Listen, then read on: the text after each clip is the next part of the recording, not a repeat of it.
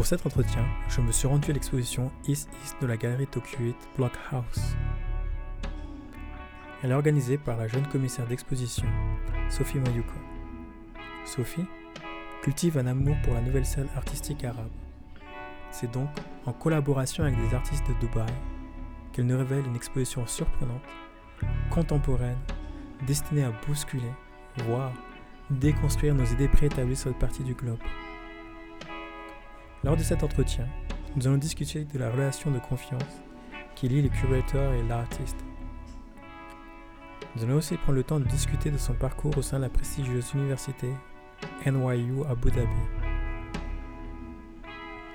Ses nombreux voyages autour de la planète l'inscrivent dans une vision globalisée du monde de l'art qui, jusqu'à ce présent, l'inspire dans son travail de curation. Celui-ci va la mener à faire des stages au sein des prestigieuses maisons de vente, Sotheby's et Christie's.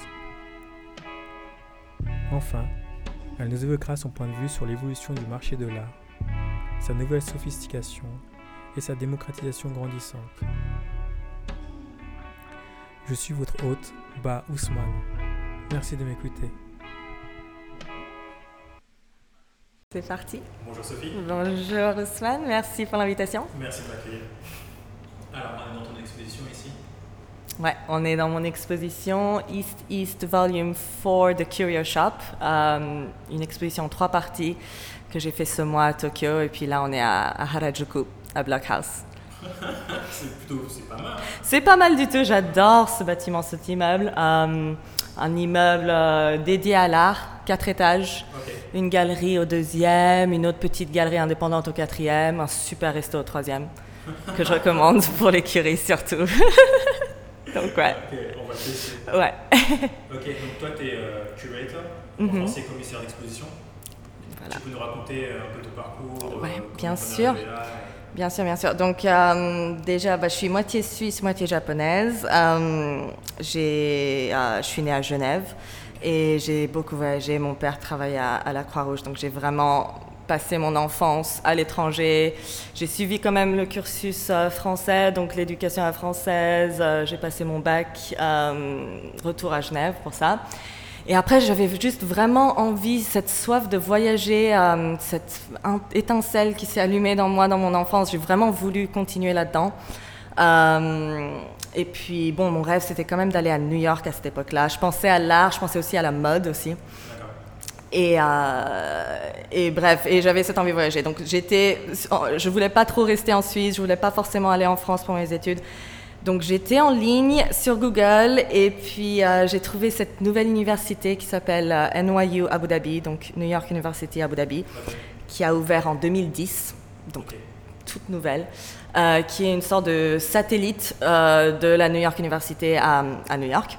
Et, euh, et donc c'était un, c'est une université américaine, 4 ans, euh, où tu peux choisir ton cursus. Donc c'est ça qui, qui m'a aussi donné, donné beaucoup envie de, de pas forcément choisir un cursus, parce que je pense qu'en France, surtout, toute cette pression qu'on a à un jeune âge de choisir une discipline, d'aller soit euh, en fac, soit enfin, dans différents p- classes préparatoires pour autre chose. Enfin, j'avais, je, je- ça m'intéressait là, mais aussi j'étais intéressée par tout ce qui était sciences politiques, tout ce qui était économie euh, histoire. Et, euh, et je me suis dit euh, ouais l'université américaine qui te laisse choisir en fait pendant quatre ans tu fais tes cours chaque semestre tu choisis tes cours.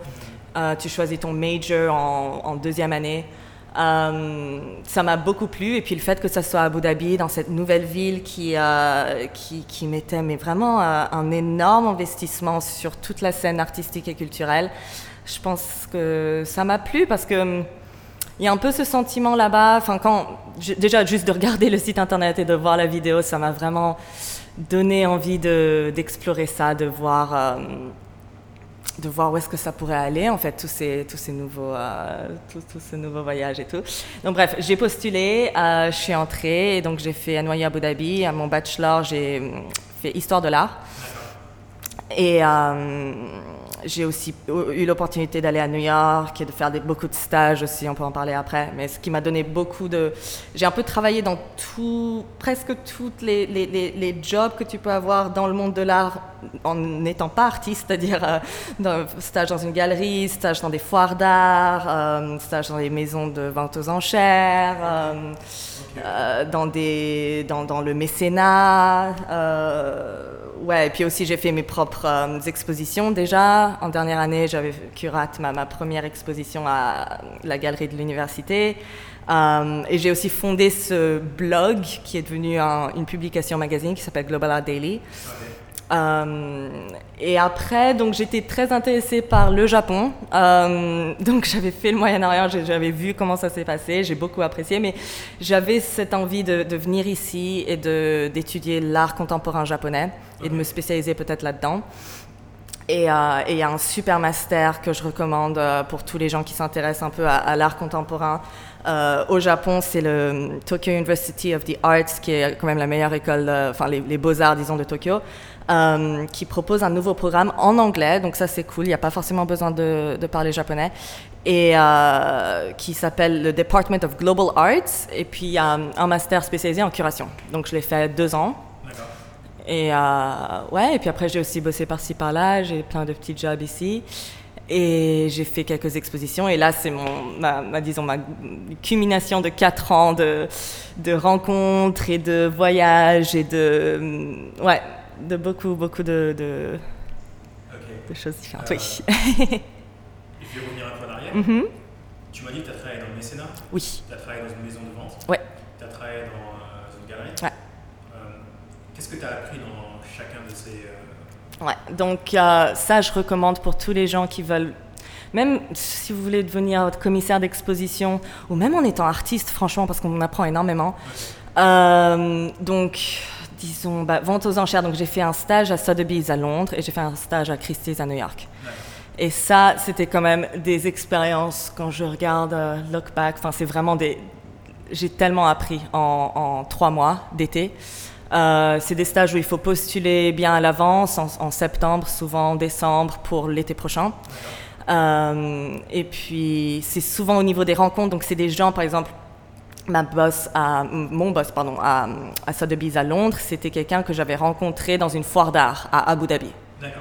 Donc c'est bien d'aller dans des foires d'art, d'aller dans des vernissages, d'aller dans des endroits où peut-être ce genre de gens peuvent venir et regarder l'art et tout, et puis enfin, commencer à établir une relation avec eux. Euh, et c'est comme ça que ouais, j'ai eu ces stages. Et qu'est-ce que j'ai appris? Bah, c'était plus au niveau de comment, quelle valeur on peut mettre en fait à une pièce d'art, comment, euh, comment mettre un prix? Euh, c'était, j'étais dans le département euh, Moyen-Orient à Sotheby's, donc c'était beaucoup de pièces historiques. Donc c'était de voir, ok, la provenance, c'est hyper important, un objet, où est-ce qu'il a été exposé, à qui il a appartenu. Je veux dire, ça, c'est ça, la, la, valeur change complètement bon, l'artiste, oui, l'artiste, enfin, c'est plus des, si on parle de, vase du XVIe siècle, on ne parle pas trop forcément d'un artiste particulier, mais plus, euh, voilà, de la valeur euh, ou du style dans lequel il appartient. Euh, j'avais aussi, ouais, je faisais des choses dans la, la section art contemporain arabe là-bas.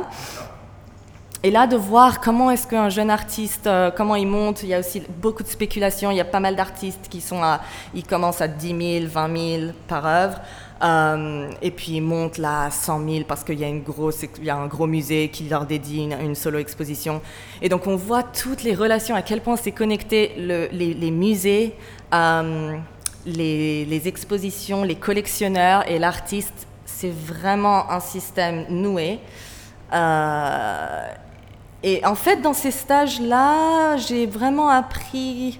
Enfin, je me suis dit que être commissaire d'expo, surtout dans, un grand musée, dans une grande institution, c'est vraiment une responsabilité énorme parce que c'est pas juste d'éduquer le public et de, monter des super belles expos et d'essayer de, Bien sûr, il y a cet aspect pédagogique, mais c'est aussi, ça peut vraiment changer la vie d'un artiste et de la, carrière d'un artiste, quoi. De, le choisir, de mettre son œuvre dans une exposition, ça change tout après, parce qu'il y a toutes les réverbations au niveau de, des ventes aux enchères, etc. Enfin, je voyais le, je voyais ce, voilà, cette conséquence réelle. Quoi. niveau monétaire. Ouais. Toi, comment tu euh, t'en viens à choisir un artiste par rapport à un autre Ouais. Donc bon, donc moi ce que je fais c'est beaucoup plus, enfin c'est indépendant, c'est beaucoup plus, disons, petit en tant que, enfin voilà, enfin je sais pas, je, j'appartiens pas à une institution ni rien, mais euh, comment je choisis mes artistes, bah ça vient, il faut quand même le, concept est très important parce qu'on on est quand même dans le monde de l'art et les gens qui, je pense, qui réussissent le plus sont des gens qui sont purs au fond, qui sont euh, limite euh, dogmatiques au niveau de leur concept, au niveau de, ils, sont, ils ont une consistance incroyable, euh, une, discipline mentale, mais aussi une consistance avec leur concept à eux. Et, euh, le plus, quand, quand, un artiste, on sent qu'il a sa vision du monde et il a sa vision des choses qui est tellement forte qu'il peut l'exprimer visuellement, artistiquement, mais qu'aussi il peut peut-être convaincre l'audience et le public d'adopter son idéologie, là, pour moi, c'est un bon artiste. Et donc, même en tant que commissaire d'expo, avoir un concept très fort, c'est important. Faire des choses, enfin, on peut faire des choses commerciales. On pense à qu'est-ce que le public va aimer, qu'est-ce que cette audience va aimer, inclure un artiste parce qu'on pense que ah cette personne-là va. On peut essayer de jouer des jeux comme ça. Je le fais aussi des fois.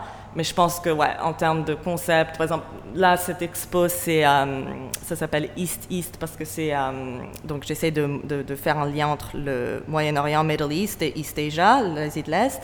Et donc, au lieu de faire des East-West, des échanges East-West, comme on en a tellement parlé et vu, je pensais à faire un East-East. Et pour moi, c'est, hyper important parce que je suis, je suis quelqu'un qui a vraiment, j'ai un peu quitté l'Europe à 18 ans et je suis allée vers l'Est et j'ai continué. Donc, c'est propre à moi aussi, il y a une valeur personnelle. Et, euh, et, je pense que c'est un concept fort au niveau du, monde dans lequel on vit aujourd'hui, où les choses deviennent de plus en plus, le monde de l'art devient décentralisé. Euh, je pense que l'Asie gagne de la prominence vraiment, euh, pas seulement dans la sphère économique, mais aussi culturelle. Et que voilà, donc ça c'était le concept de base. Après c'est la quatrième expo que je fais sur ce concept-là. Donc j'en ai fait trois à Abu Dhabi, pardon deux à Abu Dhabi et non une à Abu Dhabi et deux à Dubaï et une à Tokyo maintenant.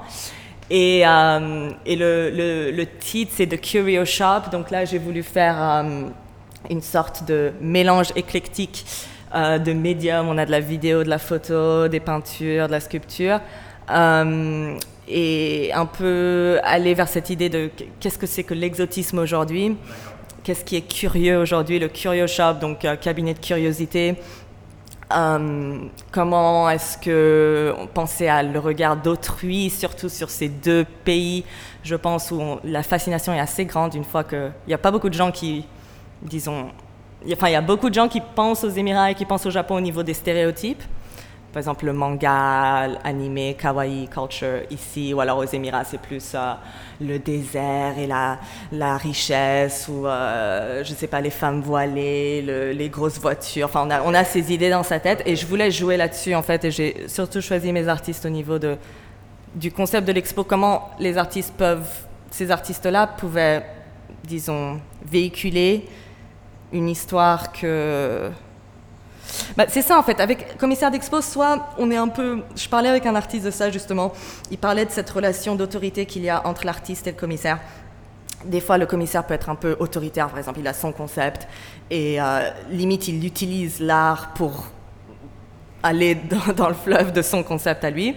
Ou alors, vraiment, on donne beaucoup plus. Enfin, moi, j'essaye aussi, même si je, je, veux avoir un concept. Ça, c'est un peu. C'est la difficulté là-dedans, c'est d'être conceptuellement au niveau de l'expo bien comme il faut, mais aussi de donner la liberté aux artistes de, s'exprimer et de partir ailleurs. Par exemple, il euh, y, a eu plein de moments dans cette expo, j'ai travaillé avec 15 artistes, donc euh, voilà, il y en a plein qui font quelque chose ou qui m'envoient quelque chose que qui, qui, va à côté, mais il faut, faut, faire avec. Quoi. Euh, est-ce que tu te vois comme un, un sorte de coach ou recruteur ou, Ouais, c'est une bonne question. J'aime, enfin, des fois un peu coach surtout quand je travaille avec des artistes jeunes ou plus jeunes que moi. J'aime bien en fait travailler avec les artistes de ma génération.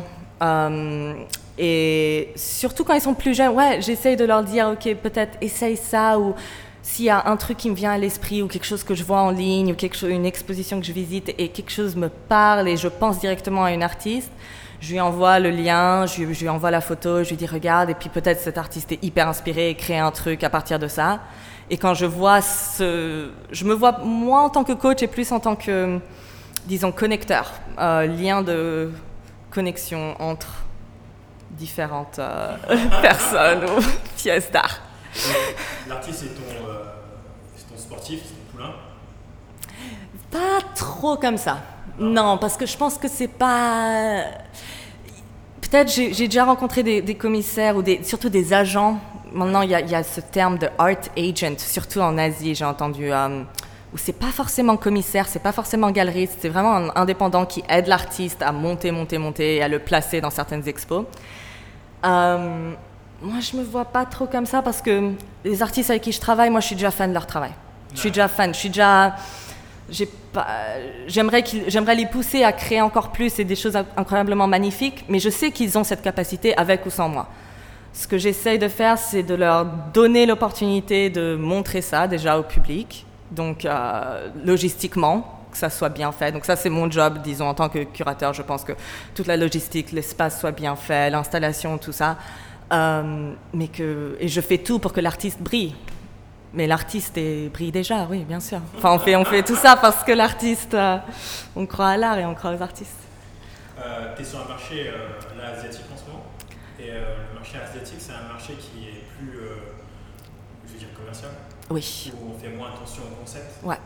Tu penses que c'est ça l'avenir ou euh, Ouais, ça aussi, Ouais. bonne question parce que ouais, j'ai senti ça euh, même au Moyen-Orient, pour être honnête avec toi. Donc je pense que c'est quelque chose qui est un peu propre à l'Est en général. Euh, où, et ici surtout, il y a beaucoup de collaboration entre la mode et, et l'art. ouais. Euh, et comme tu dis, il y a beaucoup d'expos qui sont complètement commerciales. Et limite, moi, je voyais ça comme le, le fait d'être commercial, ça peut être un concept en lui-même. De ne pas avoir de concept, ça peut être un concept aussi. On peut le voir comme ça. Ça, c'est une façon de voir les choses. L'autre façon de voir les choses, c'est de se dire euh, qu'il y a une beauté aussi dans le fait qu'il y a des fois, on va dans des expos et on lit des textes et c'est tellement, tellement cognitif, intellectuel. Moi, ah ouais, Non, moi j'adore, enfin j'adore, je, je- je veux lire et je veux voir ce qu'ils disent, mais souvent visuellement, ça ne se traduit pas autant que, Que le texte. que le texte. Ok. Et, et donc là, c'est vrai que c'est pas mal d'avoir des expositions hyper commerciales parce que tout, tout l'attrait est visuel en fait. Il faut que les œuvres parlent d'elles-mêmes parce qu'il n'y a pas de texte en fait. Il faut que les œuvres soient fortes. Donc, euh, est-ce que je pense que c'est le futur? Bah, De plus en plus, on vit dans un monde digital. Ça, c'est clair. Et le monde digital, ce que je vois, c'est que je pense qu'au fond, c'est quand même une balance. Je pense qu'on ne peut pas choisir juste commercial ou juste conceptuel. C'est les, choses qui marchent le plus ont, des éléments des deux, en fait. Euh, on voit même sur Instagram, d'accord, on est tous sur Insta, on like les photos et tout, les choses qui parlent, euh, disons, instantanément, enfin, qui ont un attrait visuel euh, instantané marchent le plus. Donc tu pourrais dire, tu pourrais penser que c'est commercial. Mais souvent, surtout les artistes qui réussissent très bien, on, voit leurs captions et elles sont hyper longues et il y a un super bon concept et c'est super bien écrit. Et, et, je pense que le public a besoin de ça. Enfin, je veux dire, même quand, quand on voit une belle œuvre, on a envie d'en savoir plus, on a envie de savoir qui est l'artiste, comment, quels sont les points d'entrée euh, à, à l'analyse de cette, cette œuvre. Et donc, je pense qu'avoir une bonne caption, c'est hyper important. Donc, le concept, il va pas, euh, il va, non, il va, il va continuer à exister, bien sûr. Et les textes, les, les- le, fait d'être commissaire et d'écrire des textes, même dans un monde digital, il faut. Par exemple, même les, les expositions virtuelles qu'on voit en ce moment, souvent, les, expositions que moi, qui, mes préférées à moi, ont quand même un bon texte, ont quand même euh, des références euh, intellectuelles euh, assez poussées, ouais. Et c'est important Ouais. je pense. Donc, ouais, c'est un peu. je te donne une, réponse un peu entre deux, mais Ouais. commercial et conceptuel, les deux, les deux sont importants. ouais. Ok. Et euh, euh, pourquoi tu penses que euh, l'Asie de plus, de plus en plus de place euh, dans le milieu de l'art bah, je pense que. Enfin, c'est une, une grande question. Bah, Si tu vois historiquement, l'Asie a euh, quand même eu sa place. Enfin, il y a une histoire de l'art incroyable dans toute cette région du monde. Euh, en ce moment, il faut aussi voir, euh, enfin, l'art est quand même lié à l'économie. hein. L'économie, là où il y a de l'argent, il y a de l'art souvent. Et, là, bah, l'Asie, bah, la Chine, je veux dire, toute l'Asie du Sud-Est aussi, toutes les économies qui montent, l'Indonésie, la Thaïlande, les Philippines. Il y, a, il y, a, des nouveaux collectionneurs et ces collectionneurs bah, veulent acheter souvent localement, ils veulent sponsoriser leurs artistes de leur pays. Euh, donc ils s'intéressent, donc il y, a des, il y a des écoles d'art qui ouvrent, il y a des nouveaux musées, il y a des fondations privées qui ouvrent, il y a des galeries, donc tout l'écosystème, euh, disons, commence à partir de là. Mais je pense que oui, là où il y a des nouvelles richesses, souvent l'art est à côté. Quoi. en gros, pour un artiste, va... En gros, pour un artiste, hmm, oui, ça serait une possibilité. Moi, je pense que on vit dans un mode qui est de plus en plus euh, global, international. Il faut ça, c'est une chose aussi que j'ai appris dans ces maisons de vente aux enchères, c'est à quel point l'ethnicité aujourd'hui, même si c'est très difficile, je pense que les gens te jugent en fait d'où tu viens. Et ça, c'est juste à partir de ton nom, en fait, de, ton nom, de ton apparence physique. Ils vont, ils vont facilement te catégoriser dans un pays, une région. Euh, moi, en étant moitié-moitié, d'apparence asiatique, mais avec un nom francophone, Sophie Arny, euh, et vivant au Moyen-Orient, j'étais un peu, euh, disons, ouais, c'était, confus. Euh, et c'est peut-être pour ça que je suis venue aussi au Japon, pour essayer de, me dire, ok, je veux devenir spécialiste de, de cette région-là, je veux être basée à Tokyo, je veux travailler à Tokyo. Maintenant, je pense que c'est réductif. je conseille pas forcément les gens de faire ça, parce que, enfin, oui, aller dans des endroits là où il y a l'argent, c'est bien, mais faut suivre faut suivre son instinct. Faut suivre son instinct. Qu'est-ce que toi, en tant qu'artiste, qu'est-ce que tu as vraiment envie? Qu'est-ce, que, euh, qui te fait rêver? Et ce qui fait rêver, vas-y et vas-y à fond, sans, sans, aucune, euh, sans aucun regret. Et fonce. Et, euh, et, c'est là où tu auras ta passion, en fait. Et quand tu es passionné, et quand tu es vraiment passionné d'un truc, les gens commencent à regarder. Je pense que c'est, juste naturel, c'est la façon de... Tiens, tu viens d'évoquer un truc qui est ultra intéressant hein, pour moi. Euh, récemment, je suis en train de travailler au marketing là, sur Instagram. Mhm. Et j'ai pris une coach et tout. Euh, le coach, elle est géniale. On est arrivé au point où on me dit Ouais, euh, tu n'aurais pas hésité à mettre des hashtags Black Artist, mmh. Artist. Mmh. Et moi, j'ai plein d'amis artistes, tu vois. Mhm. Et je vois leur hashtag. Et ils sont pas morts, tu vois. Je me dis Merde, mais eux, ils ont pas à le faire, tu vois. ouais, c'est que des, eux, c'est artistes, tu vois. Et moi, je dois me mettre dans la boîte Black Artist.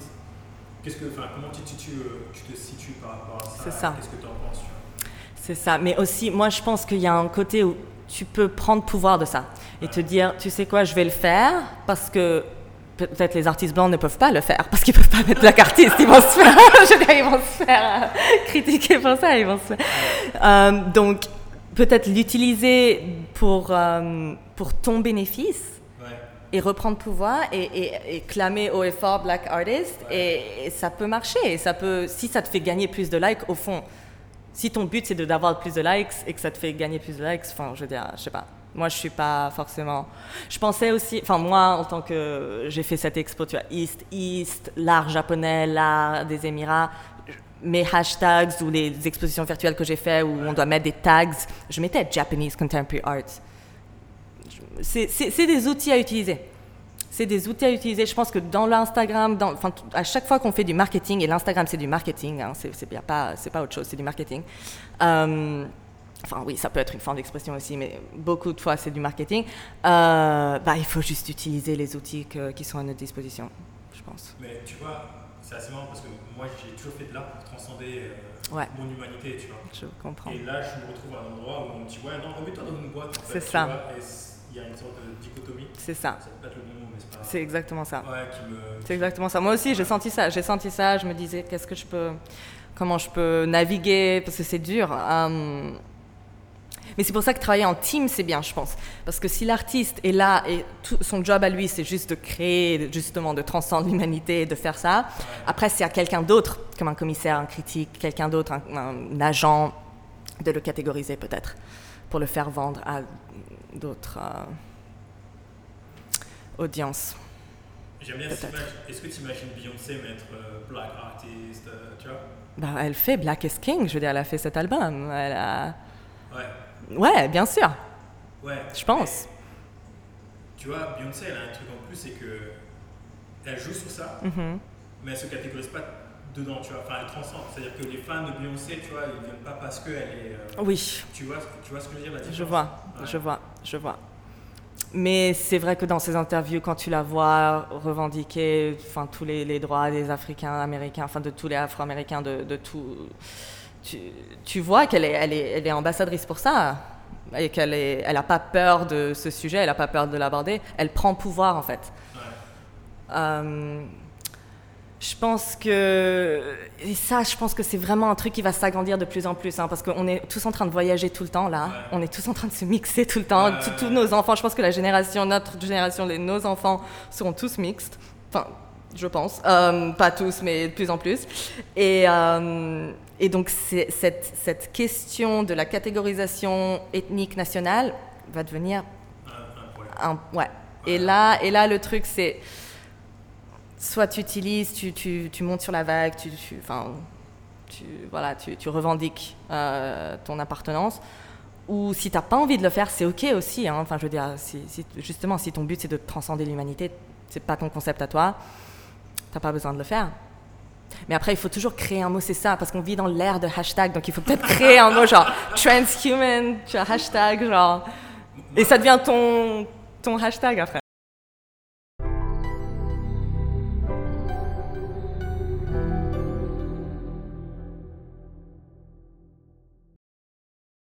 Mais je pense qu'au fond, ce qui est incroyable, enfin ce que j'ai vu à travers tous ces voyages, tous ces artistes que j'ai rencontrés, c'est que il y a une sorte de, de truc universel que tous les artistes partagent, c'est justement ce désir d'aller hors dehors des catégories, de ne pas être placé dans une boîte. Ouais. Ça, tout le monde le partage, cette envie, au fond.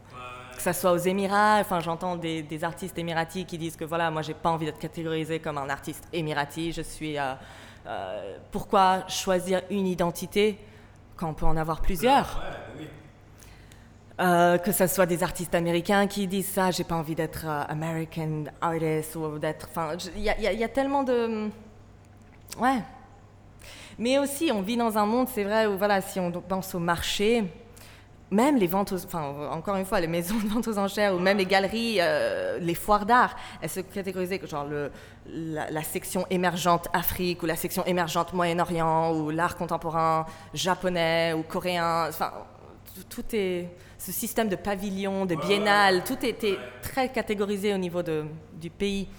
Euh, et, et on vit dans un monde où y a, si jamais il y, a un- il y a un Palestinien qui a grandi à Dubaï et qui maintenant il vit au Canada parce qu'il vit au Canada, et comment, je veux dire, il met quoi comme, Il se met où? C'est quoi son pavillon à lui?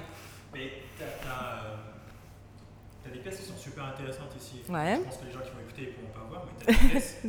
si Dis-moi tu pas dit que c'était des gens qui étaient euh, euh, des Émirats qui les avaient faites, Mhm. j'aurais pu penser que c'était des Japonais. Hmm, Par exemple. Bah celle-là.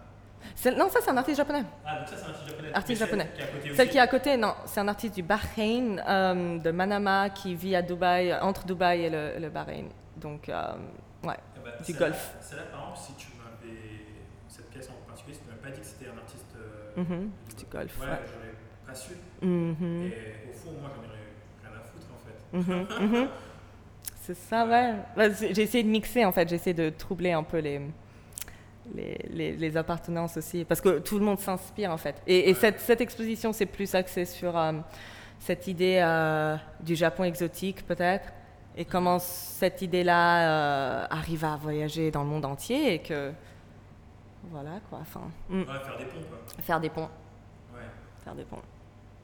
Ok, et euh, c'est. donc là, tu as parlé un peu comment, enfin, de tes proches, enfin, précédents stages. Ouais. Je sais plus parler, hein, c'est Moi aussi, je sais, je, j'y vais là. On se donne à fond. Ok. tu tu m'as compris. Je t'ai compris. Je t'ai compris. Ouais. Et euh, là, tu commences. Enfin. Tu... On va y arriver. On va y Tu arriver. es en train d'organiser des expositions? Oui. Et euh, c'est quoi ton moteur euh, C'est quoi ton concept de fond qui fait que tous les matins tu peux te lever et te dire ouais là je suis en train de faire quelque chose qui compte, tu vois? Ouais, bonne question aussi. Euh, des fois, des fois, on se lève, on n'a pas envie. hein, on se dit, mais pourquoi, euh, pourquoi je fais ça? Surtout, il y a tellement de.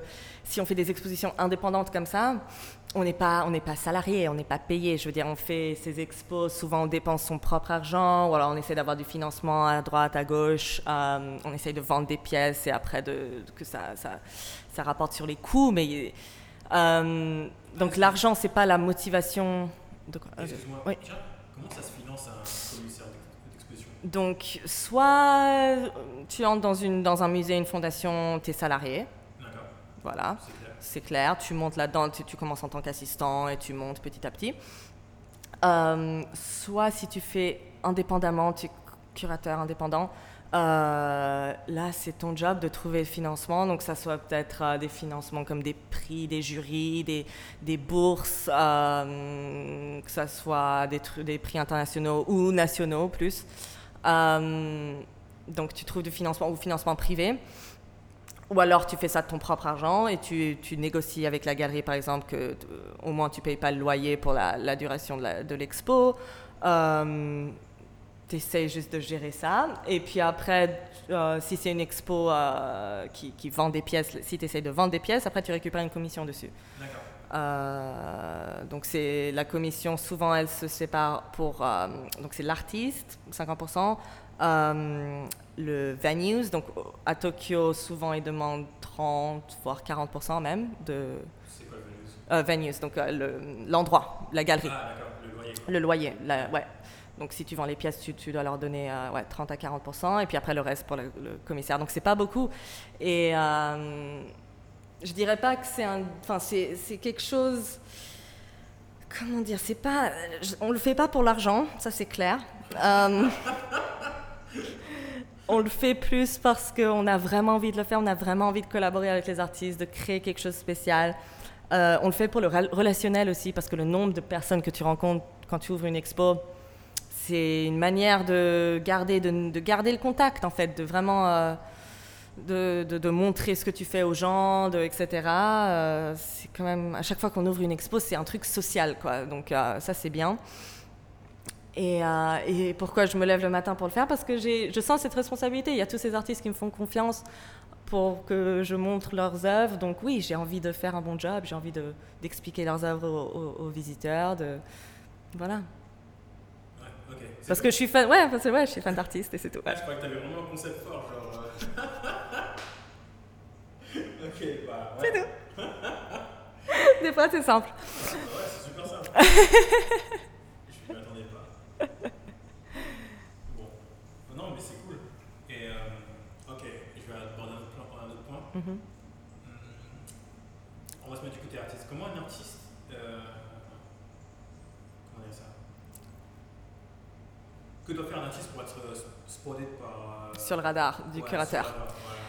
Alors, euh, C'est quoi les conseils que tu donnerais à, à un artiste émergent euh, aujourd'hui. Donc, euh, déjà, c'est quand même important l'école où, où les, les artistes vont. Je pense que l'éducation, euh, il y a plein de gens qui sont self-taught, etc. Mais si, en tant qu'artiste, tu arrives à entrer dans une bonne école, c'est quand même un bon réseau. Et en tant que curateur, quand tu regardes que, ah, il est allé dans cette école-là, déjà, tu, commences à euh, voir un peu l'artiste d'une nouvelle manière. Donc, ça, c'est une chose. Parce que Enfin, c'est quand même, c'est tout un système, c'est toute une, une équation en fait qui fait qu'un artiste monte ou monte pas, je pense. Euh, si- juste mettre les meilleures chances de ton côté, ça peut être bien. Donc, aller dans une bonne école, ça, ça peut aider. Euh, être sur les réseaux, absolument. Poster souvent. euh, être actif, même si les, les followers, c'est pas super important, mais le fait que la page Insta soit clean, soit facile à regarder, où les œuvres sont mises en avant, euh, c'est important. Euh, avoir un site aussi où il y a plus d'explications, où euh, les textes aussi, pour en revenir au texte, je pense que le texte est important. Euh, écrire un bon artist statement, par exemple, c'est important. Euh, conseil aux artistes pour rentrer dans le radar. Et après, bon, il y a 10 000 sortes d'artistes différents qui font 10 000 f- choses différentes. Donc après, c'est très subjectif parce que chaque curateur a son propre goût, a ses propres euh, affinités pour certains thèmes, euh, que ce soit euh, géographique ou politique ou juste esthétique. Euh, Donc, choisir un donc thème. choisir un thème, se mettre dedans, pousser à fond, trouver les curateurs souvent, on peut faire ça en ligne, même sur Instagram. Trouver les gens qui travaillent un peu dans ce même thème, peut-être trouver d'autres artistes qui travaillent dans le même thème, regarder où est-ce qu'ils ont fait des expos, regarder qui étaient les curateurs de ces expos-là, euh, Google le, nom du curateur, regarder ce qu'ils ont fait, entrer en contact avec eux. Et après, une fois tout ce travail de recherche fait, oui, il faut entrer en contact avec eux. Euh, le plus simple, c'est euh, bon après le Covid, c'est ça serait euh, voilà les vernissages, les événements où on peut facilement discuter, etc. C'est génial. mais en ligne, juste un, un DM, enfin un message, un email pour dire que voici mon œuvre, j'aimerais bien que vous regardiez à mon, peut-être ça vous intéresserait, mon voilà mon portfolio, voilà mon quelque chose assez simple avec un PDF. Bien sûr, on aime toujours recevoir ça et regarder un peu et voir euh, ah ok c'est sympa ou ah ok cet artiste euh, peut-être euh, je peux le mettre dans. Ils cherchent peut-être des artistes pour me mettre dans des nouvelles expos etc. ça c'est pour les commissaires et je dirais aussi tous les commissaires suivent la presse d'art, donc c'est aussi bien d'avoir des bonnes relations avec des journalistes ou des critiques euh, et d'avoir des, interviews, des podcasts, des, des, des, apparitions, disons, médiatiques, que ce soit petit ou grand. Hein. Enfin, je veux dire, même si c'est pas, pas très grave hein, que ce soit pas euh, le meilleur magazine d'art possible, mais, mais euh, ouais, ça, ça aide, ça aide clairement.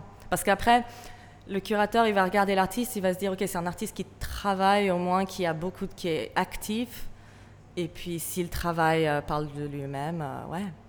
Donc, tendre sa, toile d'araignée. Et tendre sa toile d'araignée, mais le plus important, c'est quand même avoir une bonne, bonne pratique et une bonne, euh, des bonnes œuvres, parce que les œuvres parlent d'elles-mêmes.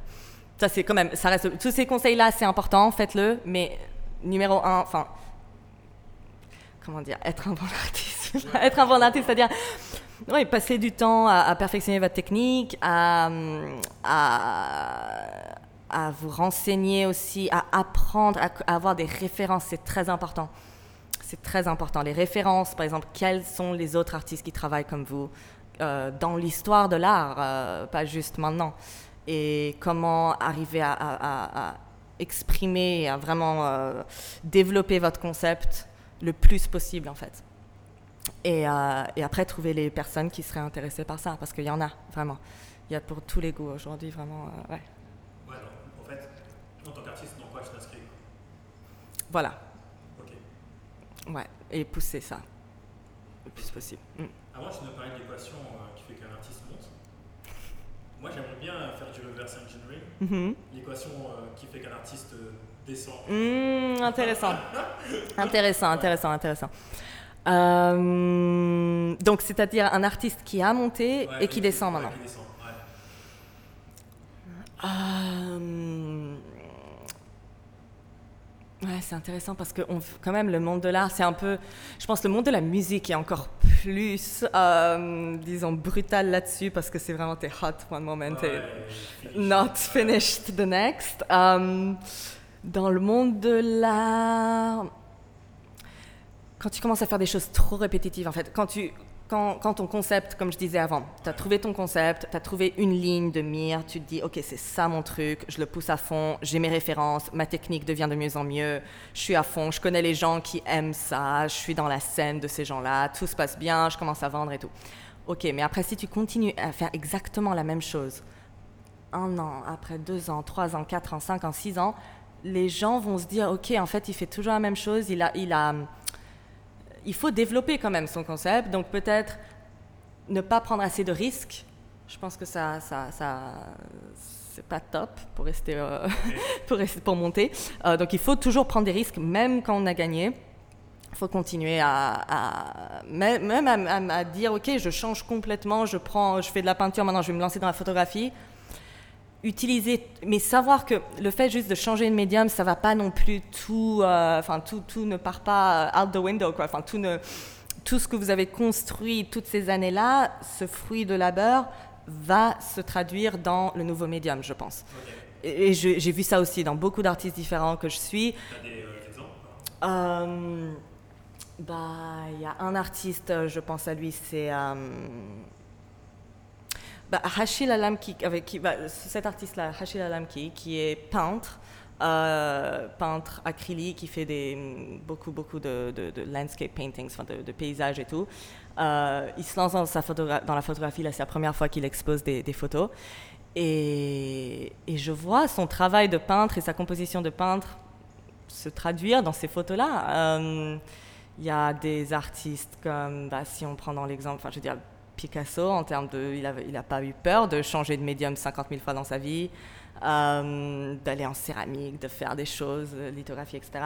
Euh, il y, a beaucoup, quand on regarde aux grands artistes, ouais, on voit souvent qu'ils n'ont pas eu peur de changer, même de passer de la musique à l'art, à la mode, enfin, et, et c'est important, je pense. C'est important de ouais, prendre des risques. C'est le fait qu'un artiste se répète C'est le fait qu'un artiste se répète. Euh, et qui devient trop commercial du coup. Mais dans le mauvais sens du terme. Parce que ça existe. C'est quoi le mauvais sens du terme euh? D'être trop commercial, ça veut dire que ça se voit en fait que tu fais ça pour l'argent, que ton concept de base, ton concept pur d'artiste, de transcendre l'humanité, d'avoir un message à, promouvoir, au fond se perd et tu deviens juste une machine qui, qui, qui produit des une usine qui produit des produits et qui, qui, qui, vend plutôt de la décoration plus que de l'art. Et ça, c'est. C'est ce qu'il y a de pire. C'est pas ce qu'il y a de pire, mais c'est. Enfin, au moins tu vends, mais. Euh, mais. Euh, mais. Ouais, non, c'est pas top. Il faut continuer à avoir un concept, euh, je pense, ouais, pur et, et prendre des risques et voilà. Par exemple, si. Je donne un exemple comme ça, je pense à Takashi Murakami. Oui, par exemple. Ouais bah lui, on voit qu'en ce moment, bon, il a eu son Kiki Gallery qui marche, qui marchait très très bien, qui marche toujours, mais peut-être un petit peu moins en ce moment. Euh, on voit qu'un artiste comme lui, il a vraiment beaucoup beaucoup répété. Son concept de fleurs, il a vraiment emmené partout, il a pu l'emmener. Euh, il y a beaucoup de critiques sur lui qui ont dit que bah voilà, il est répétitif, euh, on veut autre chose, on veut mais je pense que quand même, je veux pas non plus le catégoriser dans cette... Je dirais pas qu'il a descendu ou quelque chose, parce que quand même, il a essayé, par exemple, de faire des films, euh, de faire des, animations. Euh, il a fait pas mal de vidéos euh, pour les, tout, ce qui est Kanye West et Kid Cudi et tout ça. Il a fait quand même des music videos. il s'est lancé, déjà, il s'est lancé en tant que galeriste, curateur. Il a essayé de faire des, il a curaté ses propres expositions, sa propre collection d'art. Donc il a fait quand même pas mal de choses. Euh, je dirais au niveau de sa pratique, peut-être que oui, il était connu. Je pense que lui, c'est un peu, il a, il n'est pas forcément, il se voit en tant qu'artiste, mais il fait plus qu'un artiste. Il fait, il fait artiste, il fait galeriste, curateur, euh, réalisateur. Donc euh, ouais, je sais pas si ça répond à ta question, mais. Ouais, ça répond, non, mm. mais c'est bien, on apprend parce que. Moi, je, je pense qu'il a pris des risques. Et ça se voit, il a dit, il est, sur son Instagram, j'avais vu ça euh, il y a 2-3 mois, quand il a, voilà, il a fait faillite, etc. Il, a, il, a, parlé à la caméra, il a dit clairement, c'était ma faute, à moi, j'ai mis trop d'argent dans ce film, là, animation, ça n'a pas marché. Euh, c'est un énorme risque qu'il a pris. Et ça marche pas. C'est ça le truc avec les risques, c'est que c'est il y, y, a une grosse il y a une grosse chance que ça va fail, euh, mais il faut continuer.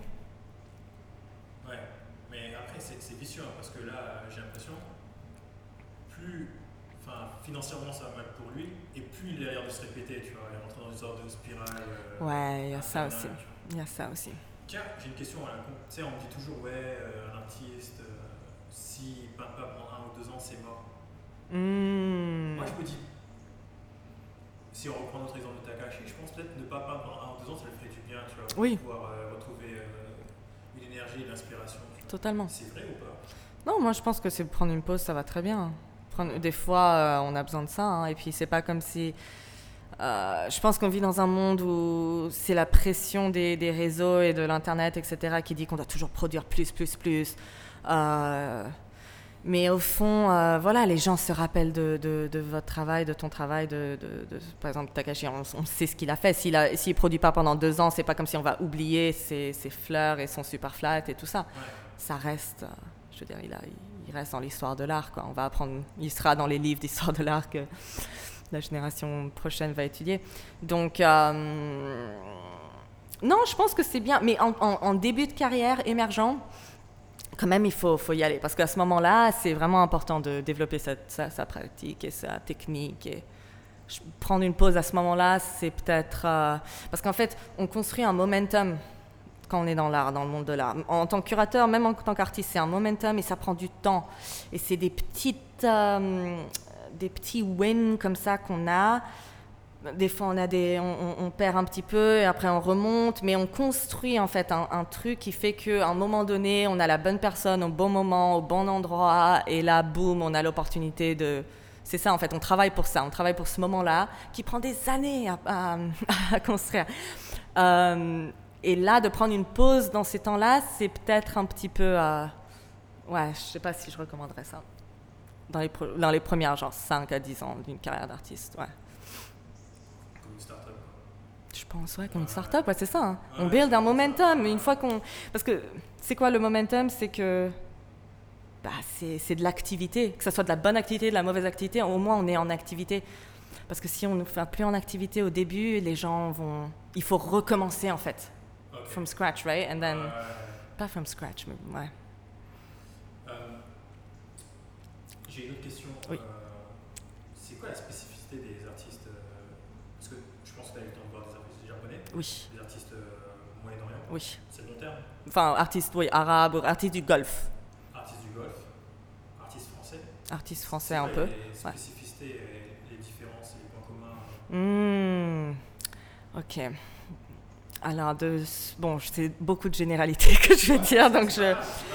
Euh, donc, euh, je dirais quand même que les Français, bon, pas pour tous, hein, mais de ce que j'ai vu et rencontré, euh, ils sont quand même bons sur les concepts au niveau de référence, euh, histoire de l'art. euh, je pense que c'est juste l'éducation qu'on a qui fait que on aime analyser, on aime avoir, euh, voilà, on aime, on aime se sentir, on, on- on aime, on pense qu'on fait partie de l'histoire avec un grand H. On essaye de au moins on veut penser que on fait partie de l'histoire et donc on essaye de voilà donc je pense que les Français sont plus comme ça que par exemple les Japonais de ce que j'ai vu les jeunes artistes japonais euh, avec qui j'ai parlé euh, ils sont peut-être plus instinctifs, ils se prennent un peu moins la tête, peut-être, juste ils, créent, quoi. Euh, ils font des expositions, ils continuent. En fait, la scène ici, surtout à Tokyo, euh, il y a tellement de petites galeries en fait euh, que pour un artiste, une fois qu'il entre dans ce système-là et qu'il arrive à faire des expos souvent, il peut souvent faire des expos euh, parce qu'il y a juste tellement d'endroits différents à exposer. C'est pas des endroits incroyables, souvent c'est des tout petits, des tout petits euh, 3 mètres carrés, enfin des tout petits endroits, mais ça reste une expo. Et je pense que ouais, et aussi le monde de l'art ici.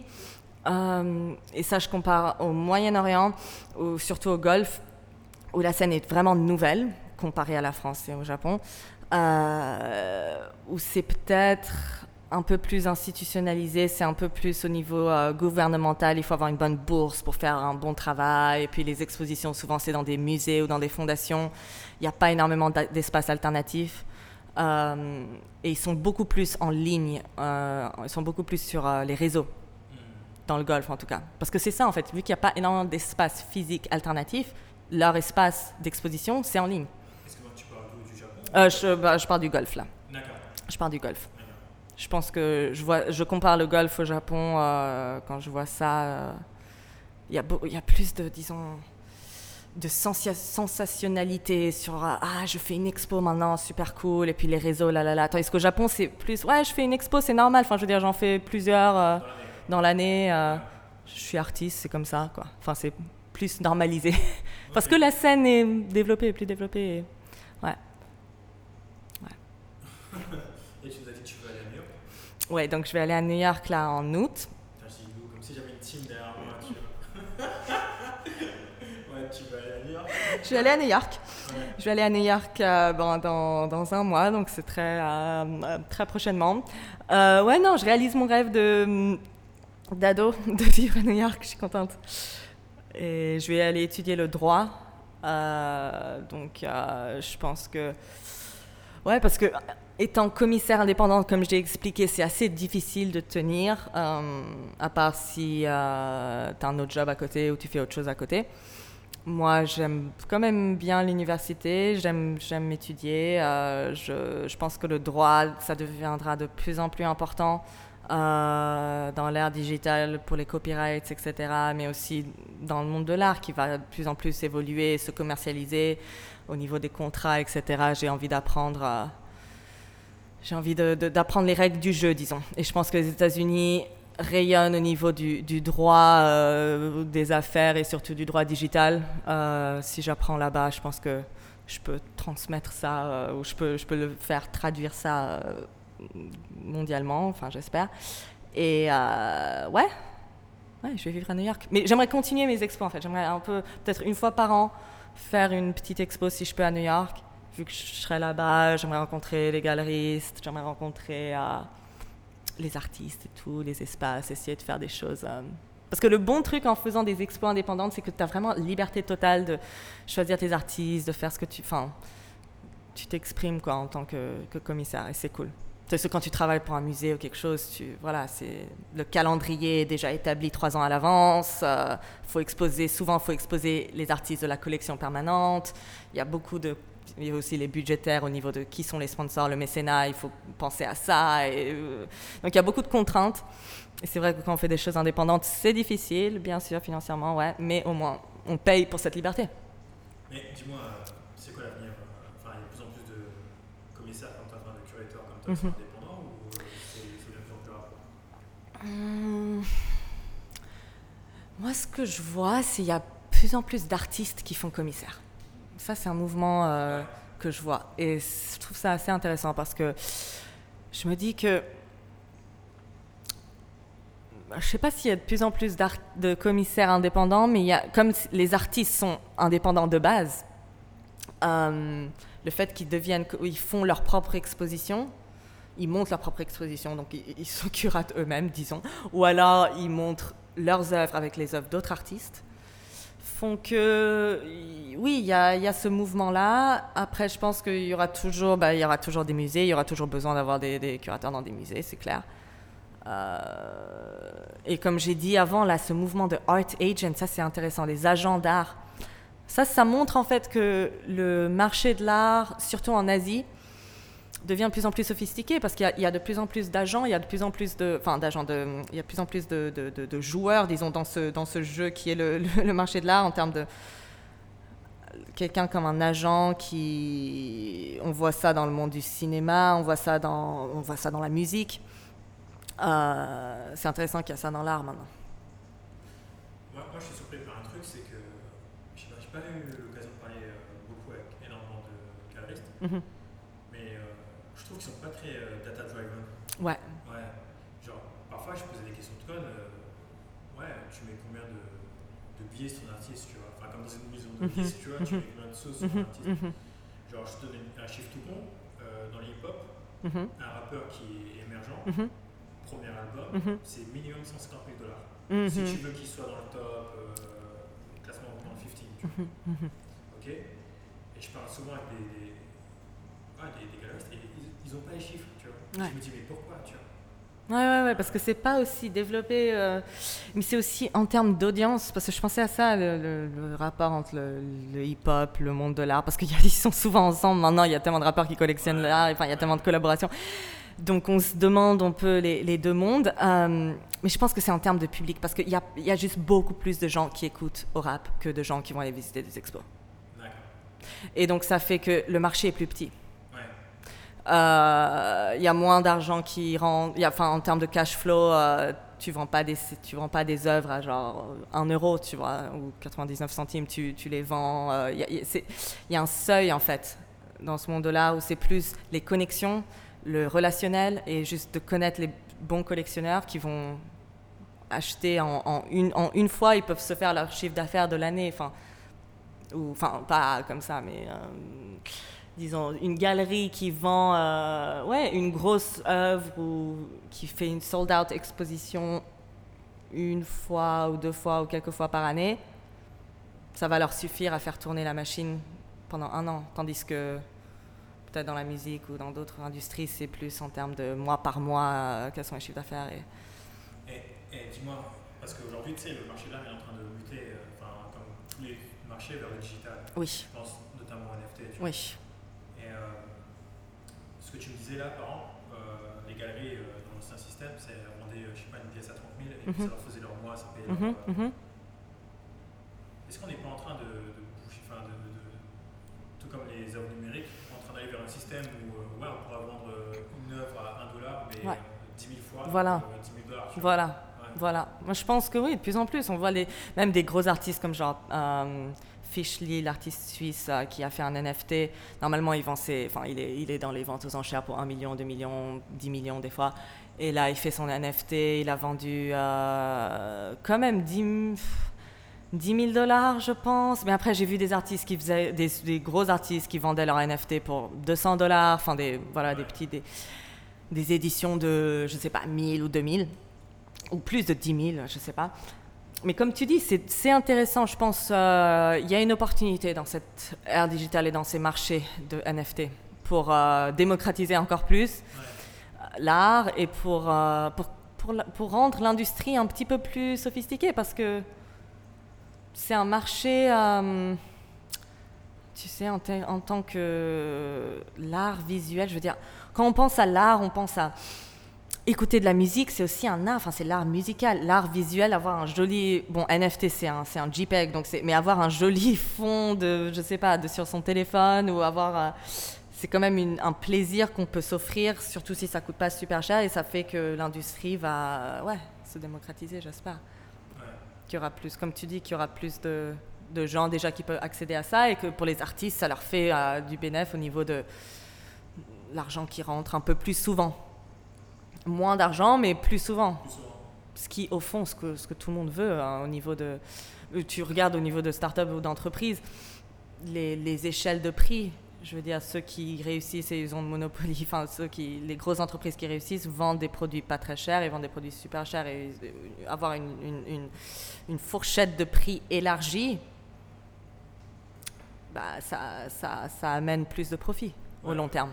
Parce que dans les startups, celles qui réussissent, c'est euh, celles qui font des marges de merde quelques centimes, mais elles font tellement de chiffres. Je pense à Amazon ou Google. Voilà. Google vend rien, mais au niveau de la pub, c'est ça. Je veux dire, acheter euh, un Google Ads, c'est pas 10 cents, 15 cents, même pas. Mais ils font tellement, ils en font tellement euh, de la masse que ça fait des. C'est ça. Mais après, quand même, il faut toujours penser à ce monde de l'art euh, qui n'est justement pas du tout commercial et très institutionnel.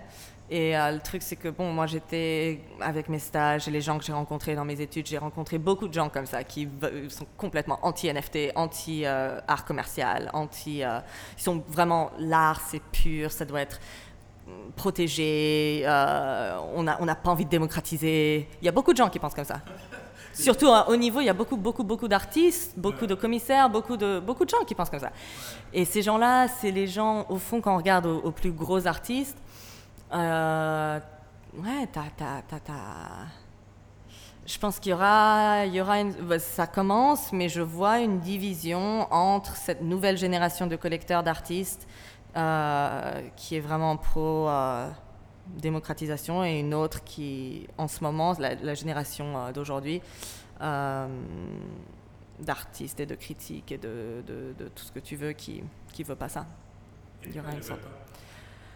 Parce que parce qu'il y a aussi y a énormément d'artistes quand tu vas dans des musées, enfin il y a beaucoup d'artistes aujourd'hui qui sont très politiques, qui ont des messages, par exemple, anticapitalistes, qui ont des messages, euh, euh, qui font des, des œuvres euh, qui sont limite complètement contre cette idée de NFT, cette idée de, du digital et tout ça. Par exemple, je pense à ces artistes-là. Ces artistes-là ne voudraient pas faire, ne voudraient pas accéder à un marché de NFT parce qu'ils sont contre tout ce qui est genre commercial NFT. ou alors au niveau de commissaire et de tout ça. Il y en a qui veulent. Ils travaillent dans leur musée, ils font leur doctorat, ils, font ils passent des années, des années, des années à se spécialiser dans un mouvement ou, une, une, idée ou une pensée. Euh, ils ont envie d'avoir un cadre euh, comme une fondation, une institution qui, qui, qui, qui protège, qui leur protège un petit peu plus. Parce que c'est vrai qu'en ligne, oui, la démocratisation c'est génial et le fait de vendre plus, peut-être c'est bien pour l'artiste et tout, mais c'est vrai que c'est très facilement consommable.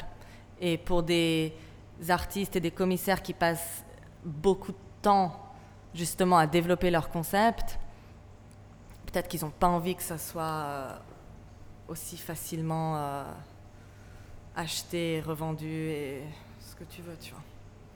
Je peux comprendre cette façon de penser. C'est notre façon de penser. Ok, ok, ok. Dans l'art, ouais. Mais moi, en fait, je trouve ça bizarre, tu vois, genre. euh, ces gens-là, en fait, ce qu'ils comprennent pas, c'est que leur fondation, elle est payée. Elle est. Bon, c'est dur, hein. Elle est payée par le privé. Il y a ça aussi, bah oui. Et, et en fait, c'est comme les fonctionnaires en France. Ils n'arrivent pas à comprendre que c'est l'argent des gens qui travaillent dans le privé qui payent leur. euh, Ouais. qui, qui les payent, en fait. Mais tu as senti ça aussi dans, en France, par exemple, les, des, des certaines classes de commissaires d'expo qui veulent vraiment pas du tout sa démocratisation. Tu- tu- tu- même des artistes qui travaillent vraiment hors de ça, dans le commercial. C'est. Et, et ils comprennent pas qu'en fait, pour moi, ils n'arrivent pas à avoir ce point de vue, c'est que eux-mêmes sont en train de vivre sur l'argent d'autrui, tu vois. Et ils dépendent de l'argent d'autrui. Parce que, donc en France, avec toutes les. euh, putain, je parle trop là, mais en France, avec toutes les euh, comment, subventions. oui, suite, oui, oui, oui. Mais ces subventions, c'est les impôts. Voilà. C'est des gens qui travaillent le privé qui. mhm, et, mhm. euh, ouais, enfin, je me dis, c'est un peu. Bah, attention, moi, je prends pas de risque, je suis protégé, Mhm. et par contre, je vais pas laisser les autres rentrer. Mhm. Ouais, je suis un peu hypocrite. Un petit peu, un petit peu peut-être, ouais. Ouais. Ou de, ouais. Mais bon, en France, il y a aussi ce bon côté qui, il y a tellement de, de, de financement. euh, oui, tu dis public, enfin, ça vient des impôts, mais quand même public pour l'art. Ce qui fait que peut-être c'est pour ça que ça a l'air moins commercial, c'est parce que le financement vient de l'État, au niveau des musées, au niveau de, Ah ouais, ça, la, la Cité des Arts à Paris ou quelque chose comme ça, où c'est, on aide les artistes. Par exemple, au Japon, en tant que support financier du gouvernement pour les artistes, il n'y a pas grand-chose. hein, euh, je veux dire, euh, Je même pas que ça existait. il n'y en a pas. Je pense qu'il y a, il y y enfin, y a très peu, peut-être, mais c'est, tout est privé, tout est commercial, tout est... Ouais. Et ça... Ouais. Mm. De toute façon, je pense que c'est une question de balance. hein. Je pense qu'il y a du bon et, et du mauvais. En fait, c'est juste cette attitude-là qui est pas très généreuse que j'arrive pas à comprendre. C'est ça le truc. C'est-à-dire que eux, ils prennent pas de risques. Mais on a même pas avec les fonctionnaires en France. Des gens qui sont euh, inspecteurs des finances, qui ont fait toute leur carrière euh, Mhm. en tant que fonctionnaire, Mhm. qui prendront jamais de risques. Mes parents sont fonctionnaires, hein, comme Mhm. ça, euh, qui prendront jamais de risques et qui vont expliquer aux gens du privé comment mener leur vie, tu vois, et qui vont prendre des décisions pour les gens du privé, alors que eux, ça les touche aucunement. tu vois. Mm, mm, mm, mm, Et mm. euh, c'est un peu ce, ce genre de réflexion que, j'entends quand tu me parles de. Ouais. Ouais. Euh, monde de l'art spécifiquement, il y, a- beaucoup de, je trouve, il y a beaucoup de, gens qui sont un peu dans leur tour, tu sais, ils vivent dans ce monde-là, qui sont créés. euh, Il y a beaucoup de barrières à l'entrée, mais je pense. Au fond, j'essaie de comprendre d'où ils viennent et pourquoi ils sont comme ça. C'est parce que vraiment, ils ont passé, souvent, c'est des gens brillantissimes qui ont passé des années, des années, des années à fonder leur concept et à fonder leur, leur, leur pratique. Euh, et donc, ils veulent pas juste donner ça. Parce que pour eux, c'est de la labeur, en fait. Par exemple, si tu es doctorat, doctorat, tu fais un doctorat en histoire de l'art, tu es à fond dans. Tu veux faire. Enfin, je sais pas. euh, tu t'intéresses à.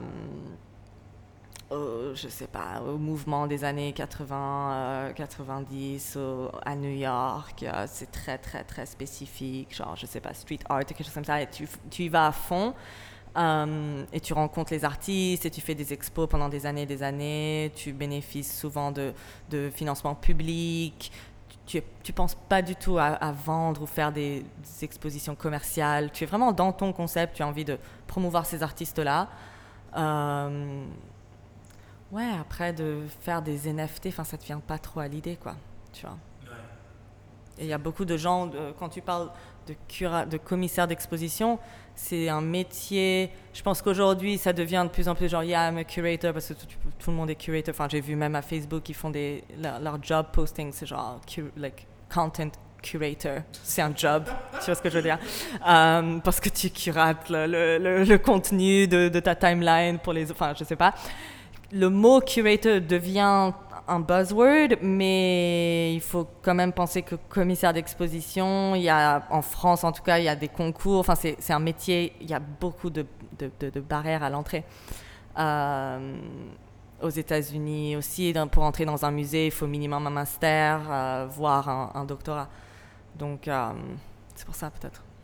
J'ai eu l'opportunité de parler avec des copines qui ont fait différentes écoles pour devenir commissaire d'expo Mhm. ou quoi. Mhm. Elle m'expliquait qu'en France, euh, j'aurais fait ces écoles-là, mais elles ne trouvaient pas de job parce que les gens étaient là depuis Mhm. 10-20 ans, euh, ils n'auraient pas de nouveau poste, et puis vu qu'ils sont financés avec de l'argent public, et que maintenant ils ont tendance à, à raboter les, euh, les budgets, C'est compliqué.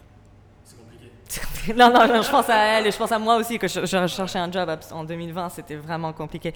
Ouais, ça c'est triste, une fois qu'on fait toutes ces études-là et on est prête et on, on a, on a notre diplôme et tout, on a envie d'entrer dans un musée, enfin, je veux dire, on a passé toutes ces années à l'étudier et là on peut pas trouver, parce que c'est pas non plus qu'il y a 50 000 musées, je veux dire. Si on pense à quelqu'un qui a étudié le marketing, il y a, il y a plein d'entreprises. Tu vois, si tu peux pas entrer dans les meilleures entreprises, tu as une start-up ou tu as, beaucoup de choix d'entreprises, disons. Musée, c'est dans une ville donnée, tu n'en as pas 300 000, quoi. C'est souvent. Donc après, il faut penser, ok, voyager, mais tu n'as pas forcément le réseau euh, dans d'autres villes et tout, donc c'est compliqué. C'est vrai que c'est compliqué, ouais. Et euh, qu'est-ce que tu penses du, de la démocratisation de. Parce que moi, mon avis comme ça, je me dis plus une chose se démocratise et plus il y a de l'argent dedans. Oui, ok. Ouais. Ouais. Est-ce que tu penses du fait que ouais, d'accord. les gens utilisent maintenant le mot euh, curator à tort et à travers Mhm. C'est pas le pire que j'ai vu. hein. J'ai vu qu'il y avait des banques qui recrutaient des gens qui euh, faisaient les gifs, les memes. Ouais. Il y a des banques qui recrutent des gens comme ça. Non. Je te jure. Pour Mais pour. euh, par exemple, en finance. amuser leurs clients, Ouais, c'est quoi. ça. En fait, en gros, Non. leur- en fait, leurs clients qui parlent sur les forums, sur Ouais. Quoi, tu poses des gifs pour inciter les gens à acheter ou vendre. Ah, d'accord, donc les traders plutôt. Ouais, les traders, Ok, ok, ok, ouais, ouais, ouais, ouais. Ouais, Tu vois Et donc il y a des gens qui recrutent des gens pour les gifs. Donc Waouh. toi tu fais des gifs derrière ton PC et maintenant il y a des gens qui te recrutent pour ça. Et c'est bien payé, tu vois. Ouais, c'est incroyable. Ouais. Non, mais comme quoi, là, il y, a- y a- de- beaucoup de valeur en tant que visuel. Enfin, on parlait de, de ce langage visuel, de l'art visuel, Ouais. les gifs et tout. Enfin, c'est- visuel et ouais. Ah, il y a des musées aussi qui recrutent ça. Hmm. Il y a un musée notamment en Irlande qui a fait un plus 100% de visiteurs Mhm. parce qu'il a recruté euh, un gars qui était très fort en gif. C'est ça pour leur, leur compte Insta et Ouais. les visiteurs en. pff, Ça a ouais, explosé, vois. bah, comme quoi. Mais moi, c'était pas mon sujet. Euh, tu disais, ouais, le curateur, il commence à se trouver un peu Oui. partout tout. C'est pas une opportunité. Enfin, tu vois pas une- comme une opportunité pour toi euh, Si, si, si, aussi. Enfin, je veux dire, me- ouais, pourquoi pas. Moi, je, je, je suis contente de faire, de faire ces expositions-là. Curateur, c'est cool. Le fait que j'ai aussi un master en curation, ça me, enfin, moi, je suis contente quand même que genre, j'ai eu ce diplôme. C'est-à-dire que je, je peux être appelée curateur plus que d'autres, peut-être. Je suis contente. Euh, et je pense à toutes les autres diplômés de, de- voilà, de, qui ont fait de la curation, qui ont fait commissaire d'exposition. C'est bien, même si on n'arrive pas à trouver de job après, au moins on l'a ça. Et on peut revendiquer ce titre. Euh, mais euh, je pense que quand même, qu'est-ce que c'est que d'être curateur? Je veux dire, on vit aussi dans un monde où il y a énormément d'informations, on est saturé de partout. Euh, c'est pour ça qu'on a besoin de gens qui, font le tri. Et c'est ça en fait d'être curateur, c'est de faire le tri et d'essayer de trouver une ligne euh, et, et aussi avoir les yeux, être partout, regarder partout, avoir plein d'influences de partout et arriver à, à décortiquer, à, à, disons, euh, épurer ça et trouver les, des, des, des, des, messages ou euh, en- bah, En vrai, t'es data analyst euh, dans l'art. data analyst dans l'art, ouais, peut-être, ouais. Ouais. Parce que c'est ça, c'est en gros, tu captes. euh, Tu captes les infos, ton radar est partout, t'essayes de... Ouais, et après tu as ton, ton, ton projet ou ta ligne de, de, de mire, disons, et puis tu essayes de mettre ça en... Voilà. Donc je pense que, ouais, ça peut être... C'est un skill qui peut être adapté à autre chose, peut-être. Ouais. Mais c'est vrai que aujourd'hui, quand je parle à des gens qui sont pas dans l'art et je leur dis, je leur dis curateur, je leur dis commissaire, euh, peut-être commissaire d'exposition en français, les gens connaissent, mais curator, quand tu balances ce mot à des gens, il y a des gens qui ne comprennent pas ce que ça veut dire. Qui, What's your job? Like, what do you do? You know? How many times? Combien de fois on m'a dit ça? Euh, ouais. Et. Euh, c'est compliqué. tu écris pour ton magazine, c'est ça? Oui, oui, oui, oui. Et ça, je pense que c'est un truc qui m'a énormément aidé et que je recommande à beaucoup de gens, euh, surtout qui veulent faire des expos. Euh, juste commencer votre blog. Enfin, ça peut même même pas un blog maintenant sur Insta. Vous pouvez juste commencer à prendre plein de photos d'exposition et si vous avez des idées qui vous viennent à la tête, écrivez ça en tant que captions ou créer un blog encore, c'est mieux parce que ça a commencé en tant que blog. Euh, je visitais plein d'expos. Euh, j'aimais beaucoup, il y avait certains artistes que je découvrais, je passais mon temps à, à Google après quand je rentrais à la maison.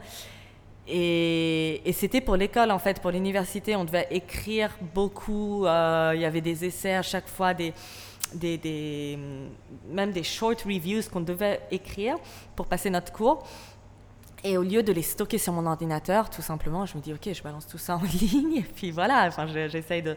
Au moins, quelqu'un peut-être va le lire, même si genre 10 vues, au moins, il y aura peut-être quelqu'un, au moins sur Google, qui va taper le nom de l'artiste, qui peut peut-être aller sur cet article et lire. Et voilà ça me coûte, ça me coûte pas grand chose de faire ça, donc je le fais. Euh, et c'est comme ça que ça a commencé. Et puis euh, après, je me suis dit, ok, c'est quand même intéressant parce que j'ai commencé ça à Abu Dhabi et il n'y avait pas grand monde qui faisait ça à Abu Dhabi en tant que critique d'art indépendant à Abu Dhabi. Déjà, il n'y a pas énormément de magazines d'art là-bas.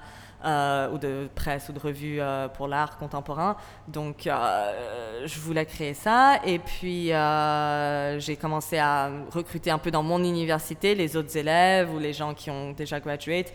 leur dire, OK, vous pouvez écrire des articles, on va publier ça. Après, j'ai commencé le compte Insta poster, poster, poster. et une fois que j'ai déménagé au Japon, on a imprimé deux revues. Euh, donc ça, c'était vraiment cool de recevoir des contributions, mais vraiment de partout dans le monde. Genre, on avait 8, 9, 9, guest contributors comme ça qui venaient d'Amérique, d'Amérique latine, Moyen-Orient, partout.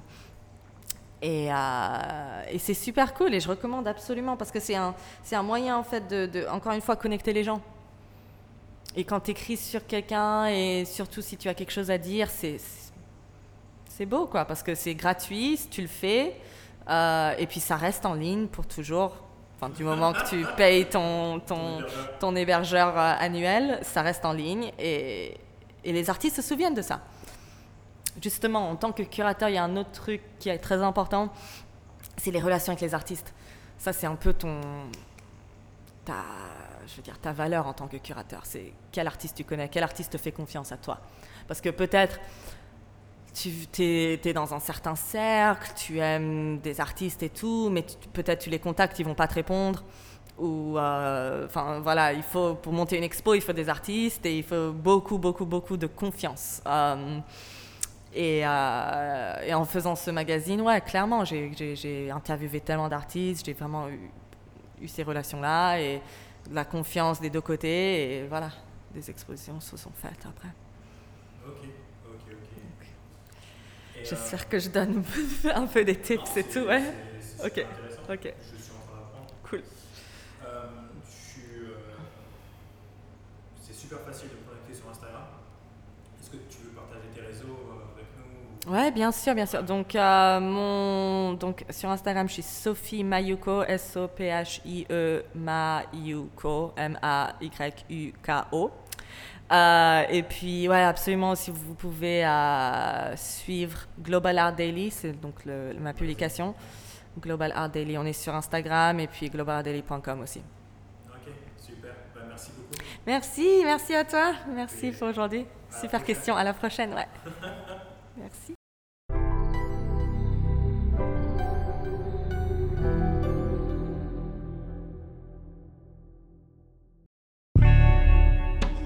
C'était l'épisode 7 d'Art School. Merci de continuer de me suivre et de me soutenir. On a encore quelques problèmes au niveau matériel, mais euh, ça va bientôt régler. Allez, bisous bisous